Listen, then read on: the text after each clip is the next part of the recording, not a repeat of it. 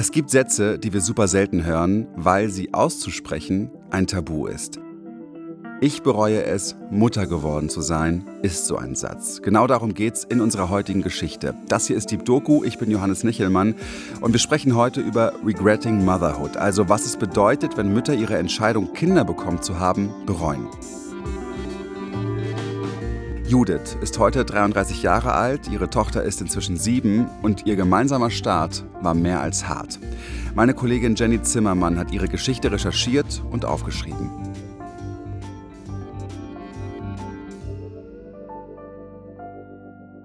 Boah, es ist so schwer und anstrengend. Ich wünschte, es wäre einfach nie so gewesen. Also ne, die Existenz des eigenen Kindes in Frage zu stellen, es kommt Mord gleich. Es ist wie so eine, ne, so eine latente Abtreibung. Aber das Kind ist schon da. Wir sind heute gegen 6 Uhr aufgewacht. Dann habe ich meine Tochter noch im Bett gestillt und dann sind wir aufgestanden. Mütter aus dem Bilderbuch sind liebevoll, fürsorglich, tough und vor allem eins, glücklich. Mutter sein, die scheinbar größte Erfüllung der Welt. ihre Sachen zum Anziehen aus. Doch für Judith kommt alles anders. Mein Gefühl ist immer so, ähm, es, es ist anstrengend mit ihr, es macht mir keinen Spaß, es macht mir keine Freude, es erfüllt mich in keinster Weise. Ich finde es zum Kotzen, am Sandkasten zu sitzen und Sandkuchen zu fressen. Und ich bin so angekotzt und angenervt und ich kann da nichts Schönes daran finden. Für rund jede dritte Frau geht die Mutterschaft mit einem schlechteren mentalen Wohlbefinden einher. Trotzdem gilt das Sprechen darüber immer noch als Tabu.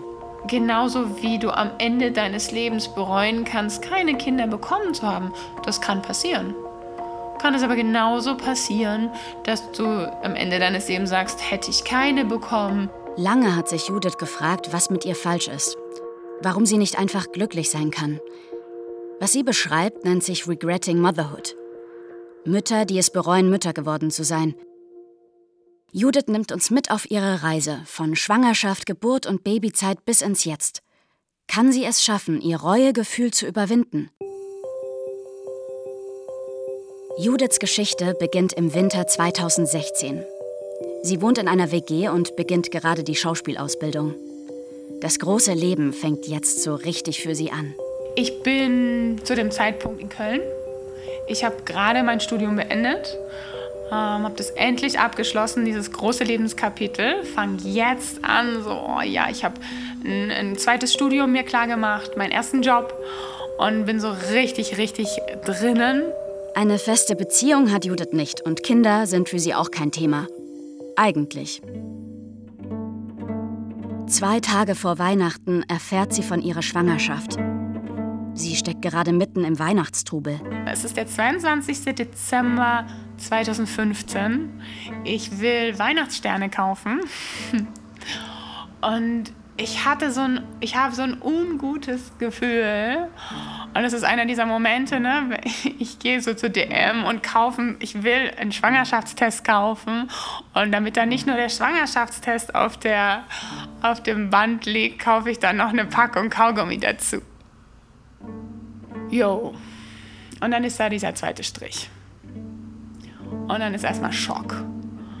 Ähm, ich, ich schaue dann so minutenlang da drauf auf diesen zweiten Strich. Und dann schmeiße ich das einfach weg und beschließe einfach so, okay, ich mache jetzt meinen Tag so, wie ich das geplant habe. Ich lasse mich jetzt davon doch nicht irgendwie ne, halten, meine Weihnachtssterne zu kaufen und in den Zug zu steigen. Doch ab diesem Moment steht Judiths gesamtes Leben Kopf. Sofort ruft sie den Kindsvater an. Und er hat, er reagiert im ersten Moment total toll, freut sich riesig und erklärt mir, dass wir jetzt ja dann Familie sein können. Wir waren zu dem Zeitpunkt schon kein Paar mehr. Und das war so, nee, einfach nee. Er hat sich gefreut und ich denke mir so, nein, auf keinen Fall. Judith weiß nicht, was sie tun soll und überlegt monatelang hin und her.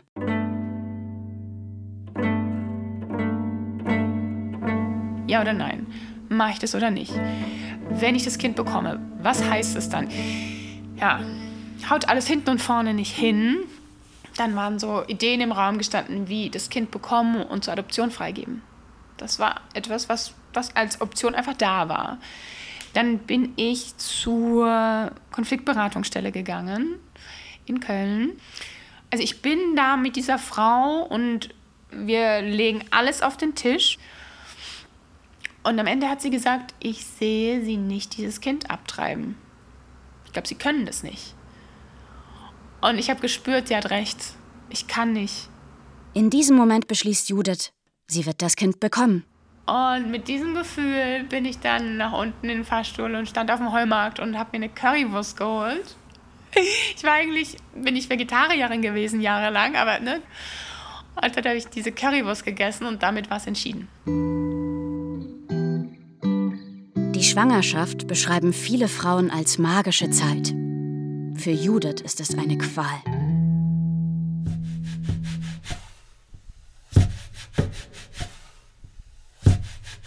Also die Schwangerschaft war grauenvoll. Äh, mein System hat total heftig reagiert. Also seitdem ich ein kleines Mädchen bin, habe ich Neurodermitis. Und die wurde so viel schlimmer im Verlauf der Schwangerschaft, dass ich ins Krankenhaus musste. Und zwar monatelang. Ich konnte mich nicht mehr selbst versorgen. Ich war ein, ein blutendes, nässendes Bündel. Und es ging gar nichts mehr. Also, ne, da rechnet der Geburtstermin Ende August. So, wie schaffe ich das zu überleben bis dahin? Knapp vier Monate ihrer Schwangerschaft verbringt Judith immer wieder in Krankenhäusern. Ich kann mich nicht mehr selbst versorgen, ich kann nicht mehr kochen, nicht mehr einkaufen. Ich bin im Bett, ich habe Panikattacken. Ich bin vollgestopft mit Medikamenten, die aber halt alle ne, nicht, nicht wirkstoffhaltig sind. Und das ist ein Siechen. Ich habe so das Gefühl, mein Körper wehrt sich. Mein Körper will es nicht und es kostet mich alles gerade, dieses, dass dieses Kind in mir wachsen darf. Judith realisiert, alleine wird sie es mit einem Baby nicht schaffen. Daher zieht sie weg aus ihrer Studi-WG in Köln, rein in die Einliegerwohnung ihres Elternhauses in einem Dorf in Bayern. Die Geburt rückt jetzt näher und näher ich habe den Geburtsvorbereitungskurs verpasst, weil ich im Krankenhaus war. Ich hatte keine Ahnung, was auf mich zukommt. Nicht den blassesten Schimmer. Ich war so naiv. Ich, ich wusste nichts über Kinder. Man hätte ja mal ein Buch lesen können, habe ich nicht. Und auch in Bayern ist Judith ganz auf sich allein gestellt. Ihre Mutter lebt nicht mehr. Mit ihrem Vater hat sie kein enges Verhältnis. Und auch der Kindesvater ist keine Unterstützung. Als Judith ihm klarmacht, dass sie keine gemeinsame Beziehung mit ihm möchte, wendet er sich komplett von Judith ab. Trotzdem versucht sie auf den letzten Metern irgendwie die Geburt vorzubereiten. Es war ja klar, ich muss kreativ werden, weil es gibt keinen Vater im Bild. Und ähm, ja, ich, ich muss mir was überlegen. So. Und ich habe das große, große Glück, dass ich so wie eine Wahlfamilie habe aus Studiumszeiten und ähm, wir haben das dann so organisiert, dass wir äh, wie so ein Geburtscamp gemacht haben. Ich habe ein großes Zelt auf Ebay gekauft, so ein 20-Mann-Zelt, haben das im Garten aufgestellt. Zehn Freundinnen reisen an, um Judith beizustehen. Es ist ein warmer Sommertag im August. Dienstagmorgen um 7 Uhr, als Judith bemerkt, jetzt geht es los. Und dann sitze ich da in meinem Garten mit diesem Bauch und diesem Kind, was offensichtlich gerade geboren werden soll oder so. Und ich bin einfach komplett dissoziiert im Grunde. Ne? Ich bin komplett einfach woanders. Ähm und dann wachen alle auf und so, okay, wir müssen ins Krankenhaus, das kann ja wohl nicht sein. Jetzt geht es in den Kreissaal. Zwei ihrer Freundinnen sind mit dabei. Die Geburt beschreibt Judith als traumatisch. So richtig, richtig heftig, schnell, schlimm, katastrophal. Ähm, da waren so viele schlimme Erlebnisse in diesen Stunden und im Endeffekt habe ich auch die Geburtslage war auf dem Rücken liegend, was absolut gar nicht geht. Das ist ganz schrecklich für die Mutter, die, die ganze Kraft fehlt ihr. Und ich habe die eine Freundin, die dabei war im Kreissaal, die habe ich vor kurzem getroffen und sie sagte zu mir, es war, als ob die Geburt dir passierte. Es war, äh, du warst komplett passiv und dir ist das passiert. dass die Presswehen kommen, dass das Kind im Geburtskanal feststeckt, dass die Ärztin sagt, du musst jetzt pressen, du musst jetzt alles geben. Dieses Gefühl von, ich kann nicht mehr und jetzt noch mehr. Und meine Schreie, ich habe ganz, ganz viel geschrien. Ne, da war ganz viel Panik über das, was da passiert, über diesen Schmerz, der alles in den Schatten stellt, was man sich vorstellen kann. Jo. Und dann, dann dieses Kind, was, was dann da rauskommt und mir sofort so, ne, mir wird so das T-Shirt weggerissen und es wird mir auf die Brust gelegt. Ja, ich war wie in so einer, ich bin wie in so einer Wolke. Sie erzählen mir, ich muss genäht werden, solche Sachen und ich, ich bin so komplett, okay, dann mach mal. Judith ist überfordert. Und doch erfüllt sie ein gewisser Stolz. Also da ist schon so ein Gefühl von, von Stolz, ja das schon. Ne? So dieses, boah, ich habe es gerade geschafft, so miau. Das ist schon so ein existenzielles Gefühl. Das positive Gefühl hält nicht lange an. Die Zeit nach der Geburt empfindet Judith noch heute als einen Kampf.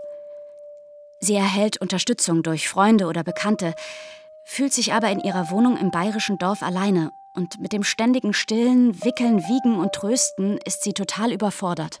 Es gibt halt nichts mehr, also alles ist weg, ne? Also das, die ganze Welt, das Leben, alles ist, ist wie hinter einem Schleier. Und es gibt nur noch die, die Brust. Es gibt nur Stillen, Schlafen, Stillen, Schlafen. Zwischendurch zwei Hubs irgendwas essen und sonst nichts. Ich existiere nicht mehr, sondern ich bin nur noch dafür da, dieses Kind zu ernähren und die, dies, dafür zu sorgen, dass es diesem Kind gut geht. Das, das, ich bin reduziert auf nur das. Alle anderen Aspekte von mir gibt es nicht mehr. Ja, es ist so, wie als ob man auf ein Organ zusammenschrumpft. Viele Frauen berichten, dass die Liebe zum Kind die ganze Anstrengung einfach wettmache. Doch Judith empfindet das anders.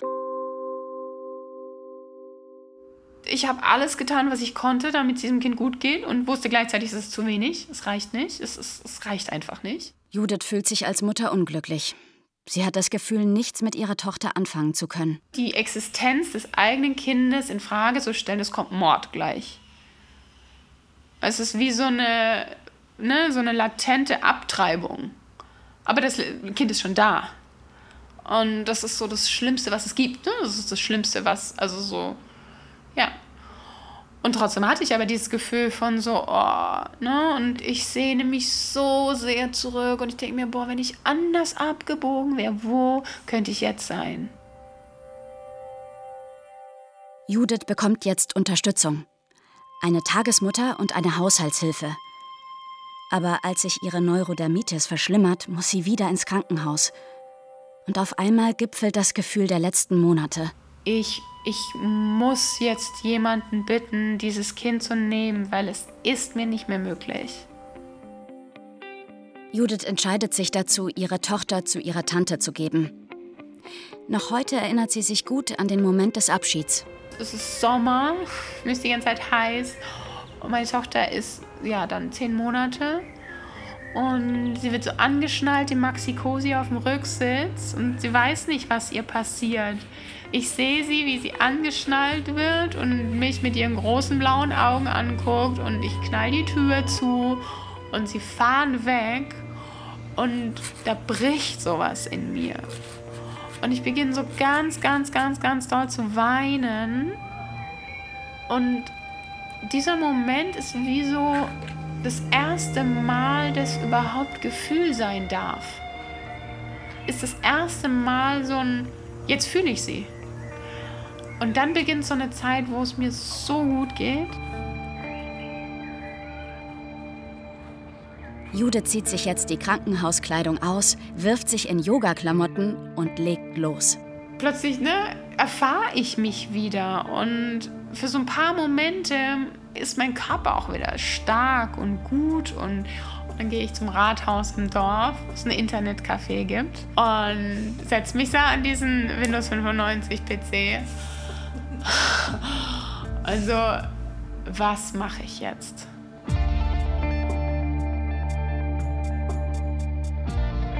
Vier Wochen lang ist ihre Tochter weg. Ab diesem Zeitpunkt beginnt für Judith ein neues Kapitel in ihrem Leben. Zum ersten Mal hat Judith wieder Zeit, sich Gedanken zu machen, was sie wirklich will. Sie beginnt Zukunftspläne zu schmieden. Und da kommt dann dieser erste wilde Gedanke nach Berlin.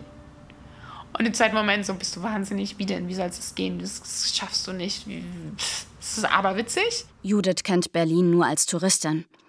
Doch irgendwie treibt sie die Hoffnung an, dass dort endlich alles gut werden kann. Ich hatte ja auch niemanden in Berlin. Keine Freunde, keine Familie, nichts.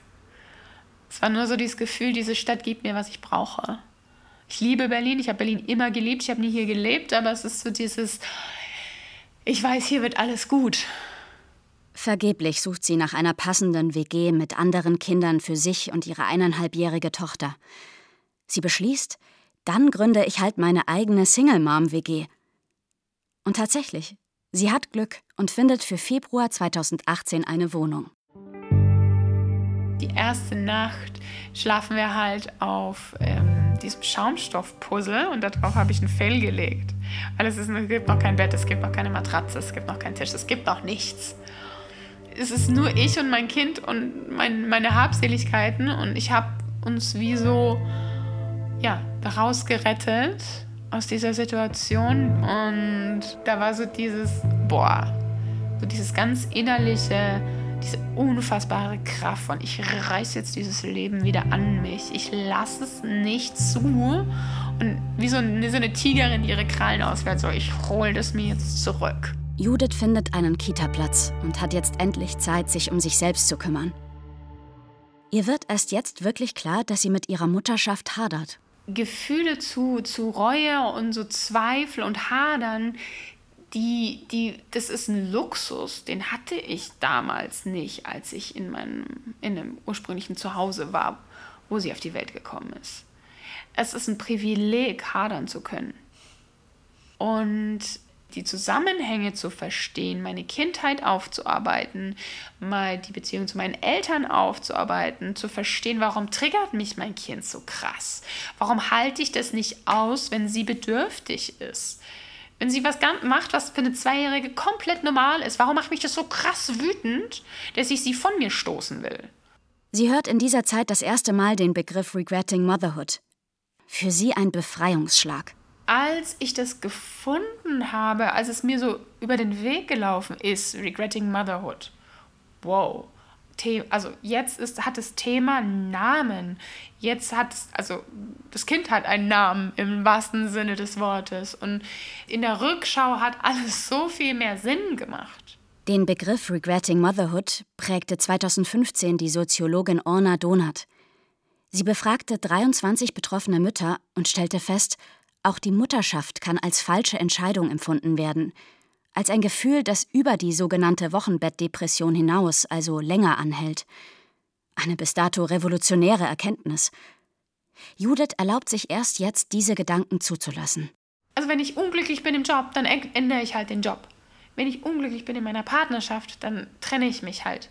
Aber du kommst aus der Sache nicht mehr raus. Und deswegen das ist auch der Grund, warum man sich das ja verbietet, weil man sich denkt, boah, ne, das, das, dies, ne, das, das, das, das will ich nicht, das will ich nicht fühlen müssen, weil dann ist es ja so. Für Judith kommt damit auch eine bittere Erkenntnis. Okay, krass. Meine Tochter ist nicht sicher gebunden an mich. Wir haben keine gute, gesunde Beziehung. Dieses Gefühl von, okay, ich habe nicht so eine Beziehung zu ihr. Boah, ich, ich wünschte, es wäre anders. Das fängt da so an. Im Herbst 2018, jetzt ist ihre Tochter zwei Jahre alt, beginnt Judith eine Yoga-Ausbildung. In den darauffolgenden Jahren macht sie selbst Therapie, Weiterbildungen, Heilmethoden, arbeitet ihre Vergangenheit auf. Berlin war wirklich der Beginn eines neuen Lebens. Und jetzt fange ich an, selbstbestimmt wieder Schritte zu unternehmen. Ich fange an, in so, ich fange an, wieder zu leben. Judith sagt, dass sie die Stadt herausgefordert und dadurch weitergebracht hat. Eine Situation ist ihr besonders im Kopf geblieben. Im U-Bahnhof Mehringdamm steigt sie mit ihrer Tochter in die Bahn. Die hat keine gute Laune, schmeißt sich auf die Erde und schreit. Kinder halt. Und in der Bahn habe ich natürlich alle angeguckt. Eine richtig volle Bahn, so zur Rush Hour und alle gucken und dieses schreiende Kind auf meinem Schoß. Und ich packe sie irgendwie so, echt ziemlich so ne, in den Buggy, so gewaltvoll. Und damit wir irgendwie das schaffen, am Mehringdamm auszusteigen. Und da ist dann eine Mutter mit drei Kindern, also Grundschulalter. Und die steht so 40 Meter so von mir weg und sagt so, was bist du für eine? Was ist das für eine Art, mit seinem Kind umzugehen? Bei Judith legt sich in diesem Augenblick ein Schalter um. Sie, die Übermutter mit den drei Kindern, die das besser kann. Und sie hat es so, so rotzig gesagt. Und es war, es hat so, es war wie so ein, wirklich so ein, so ein, so ein Stich so mit dem Messer in den Rücken. Und in dem Moment bin ich so, ne. Ich drehe mich so um und ich glaube so einmal tief Luft. Ich wusste immer überhaupt nicht, was passiert. Aber was ich dann erlebe, ist, wie ich plötzlich so, so von the top of my lungs schreie und sie anschreie, so lass mich in Ruhe, es ist nicht deins. Judith sagt, dass dieser Moment ein richtiger Befreiungsschlag war. Zum ersten Mal habe sie hier eine Grenze gesetzt. Ich hatte ja so viele Situationen, wo Menschen mich so mit, mit Urteilen zugeschüttet haben. Ich habe auch erlebt, dass jemand zu mir gesagt hat, so, du, hast, du, hast, du kannst es nicht, du musst dein Kind abgeben ans Jugendamt. Du, das ist unverantwortlich, was du tust.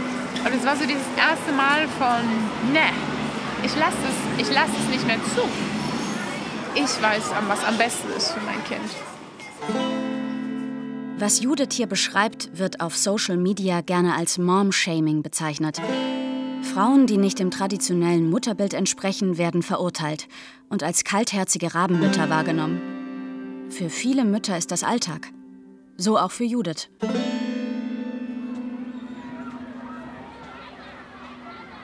Ein anderer Ort in Berlin erinnert sie auch immer wieder an ihren Entwicklungsprozess.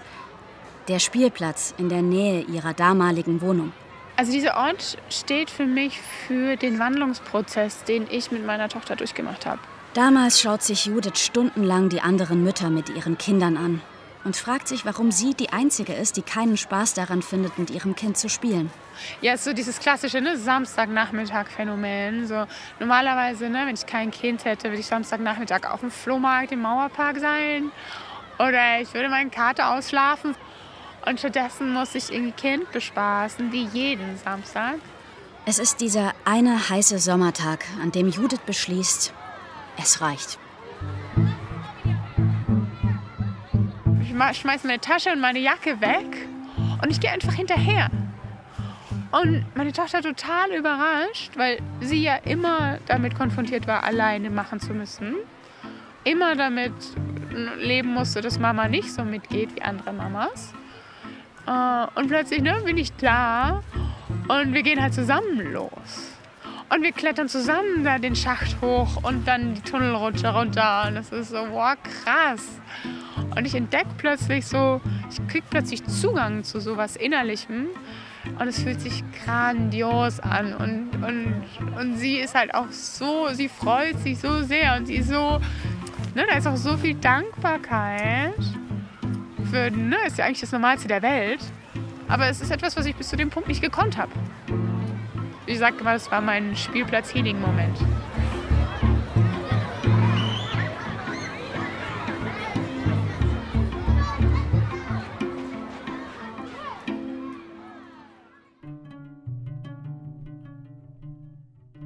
Bisher war Judiths Gefühl immer, wenn ich meine Tochter in die Betreuung gebe und mehr Zeit habe, dann wird alles besser. Doch dank ihrer Spielplatzerfahrung beschließt sie, sie macht jetzt genau das, wovor sie am meisten Angst hat. Den ganzen Tag allein mit ihrer Tochter verbringen, für mehrere Wochen. Ja, das ist unsere Reise, die Reise von mir und meiner Tochter im Winter 22. Und ich hatte mir im Sommer einen Bulli gekauft. So einen geilen T4 von 95 mit 200.000 Kilometern runter so richtiges, so ein richtig schönes Ding. Judith reist mit ihrer mittlerweile fünf Jahre alten Tochter in einem Bulli allein um die Welt. Für ganze drei Monate.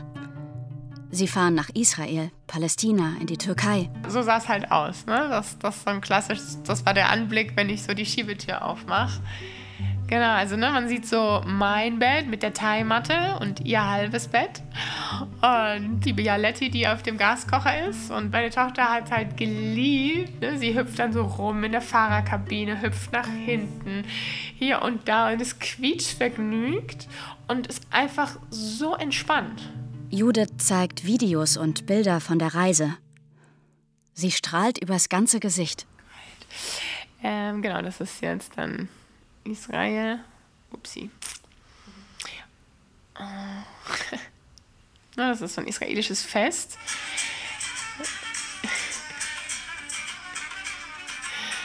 Das war jetzt in, in so einer Öko-Farm im Norden. Was ist hier? Es ist, äh, ach ja, Istanbul, genau. Da haben wir ihre Großeltern dann besucht. Die sind ja auch in Türkei. Ähm, die haben dann Quatsch gemacht.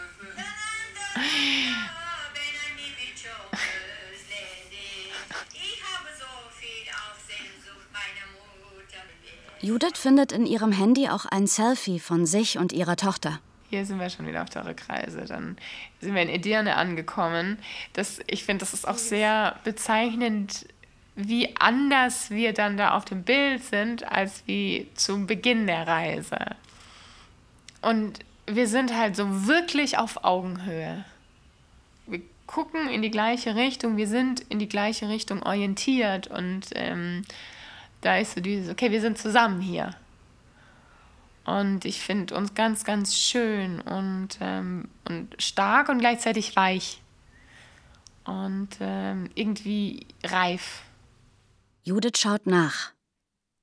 Doch ein gemeinsames Bild von ihrer Tochter und sich vor der Reise gibt es nicht. Also für mich ist diese Reise die ultimative Transformation, weil ich mache genau das, wovor ich am meisten Angst hatte. Wir sind 24-7 miteinander. Wir sind die ganze Zeit da. Ich bleibe da. Ich, ich muss nirgendwo hingehen, sondern ich bin da mit ihr gemeinsam und es ist wunderschön.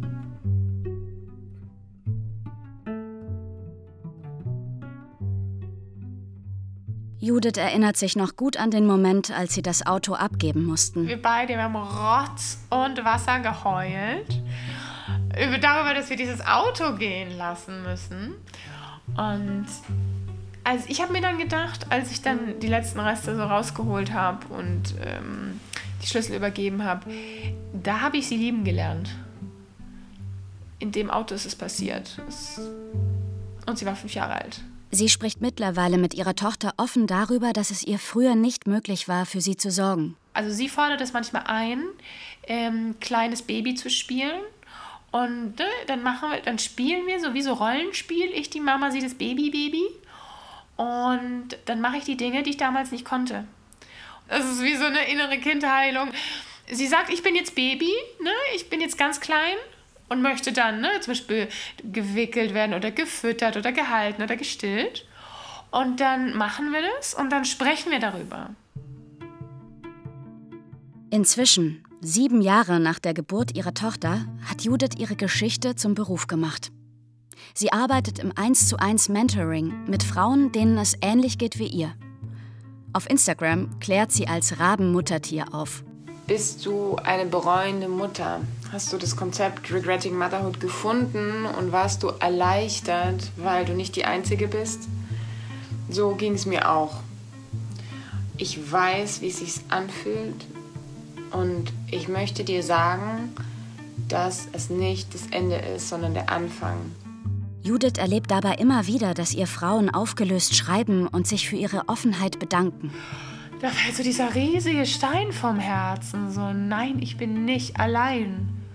Es gibt noch andere und, das ist ganz, ganz wichtig in dem Zusammenhang, es ist nicht meine Schuld. Judith glaubt, dass das an der Erwartung einer perfekten Mutter liegt, die Frauen wie sie in die Überlastung treibt. Am Ende des Tages ist es, ist jetzt, äh, klingt jetzt krass, aber es ist egal. Es ist egal, ob du ein Kind bekommst oder nicht. Weil du kannst es kinderlos bereuen und du kannst es Kinder haben bereuen. Doch gerade diese Offenheit kommt nicht bei allen an. Was ich schon immer wieder erlebe in meiner Arbeit auf Instagram, da kommen in den Kommentarspalten schon auch hässliche Resonanzen und dann kommen schon auch so Ansagen wie, was bist du für eine Mutter und ähm, dein armes Kind und ähm, du solltest dich schämen und äh, ja, auch bis hin zu ne, so, so wirklich nasty Dingen wie so, äh, genau, kannst du nicht verhüten.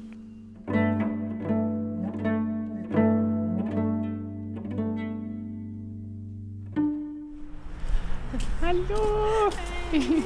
Nur wenige Menschen in Judiths Umfeld haben von ihren Mutterschaftszweifeln mitbekommen. Okay, let's go.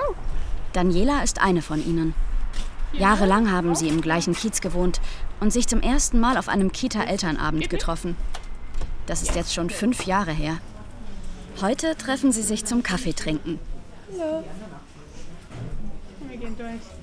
Das erste Mal, als wir uns getroffen haben, war auf diesem Kita-Elternabend in diesem völlig heißen Raum, wo alle auf dem Boden lagen. Und ich glaube, du hattest gerade so, ein, so, eine ganz krasse Phase mit deiner Haut. Mhm. Ähm, du warst so richtig, so richtig rot und, und alles, alles war entzündet. Ähm, und das ist mir so aufgefallen. Ähm, so, das war, war der erste Eindruck. Ähm, ich dachte immer nur die Arme. Das ist natürlich jetzt ein ganz anderes Bild ist. Jetzt ähm, sehe ich so die, die Stärke, die dahinter steckt, die auch ja, in diesen fünf Jahren einfach auch gewachsen ist. Also Daniela war außer meiner Mitbewohnerin Agneta die einzige Person, wo ich, wo ich wirklich erzählt habe.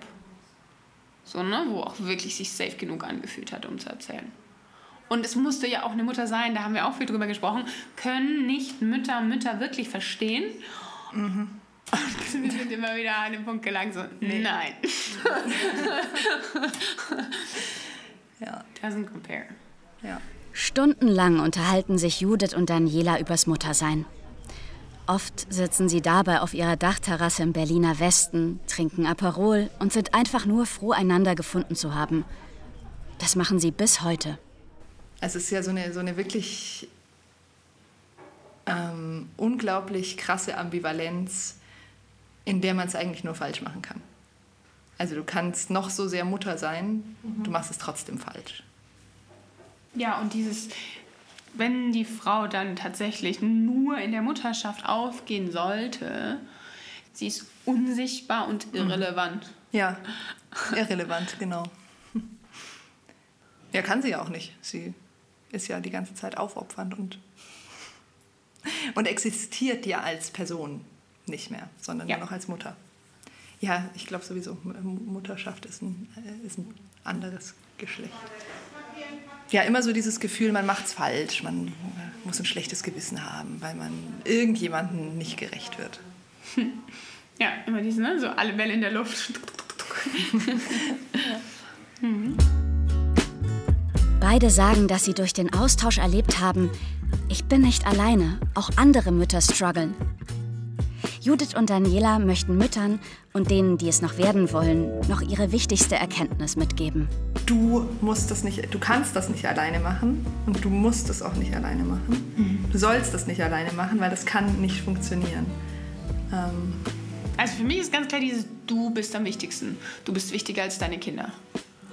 Du zuerst. So. Wenn die Ressourcen knapp sind, was sie ja immer sind, mhm. dann nimm dir zuerst, nimm du zuerst die Sauerstoffmaske mhm. und dann zieh sie dein Kind auf. Mhm. Weil wenn du untergehst, dann gibt es keine Rettung. Ja. Und ne, weil dann lebst du ja auch vor dem Kind, meine Bedürfnisse sind das Wichtigste und ich passe auf mich selber auf.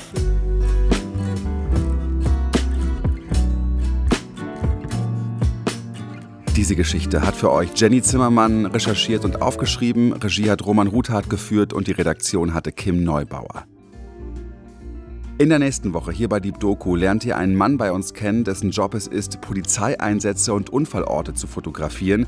Er ist der Blaulichtreporter. Wie so eine Arbeitsnacht bei ihm aussieht und ob er manchmal Skrupel verspürt, hört ihr nächsten Mittwoch in der ARD Audiothek und überall, wo es Podcasts gibt. Und zum Schluss noch ein Podcast-Tipp. Bei Eltern ohne Filter treffen die vier Hosts Christina, Katrin, Russland und Schlien jede Woche verschiedene Familien und lassen sich ihre Geschichte erzählen. Ein Podcast mit ehrlichen Interviews übers Elternsein. Den Eltern ohne Filter Podcast findet ihr in der ARD Audiothek und überall, wo es Podcasts gibt.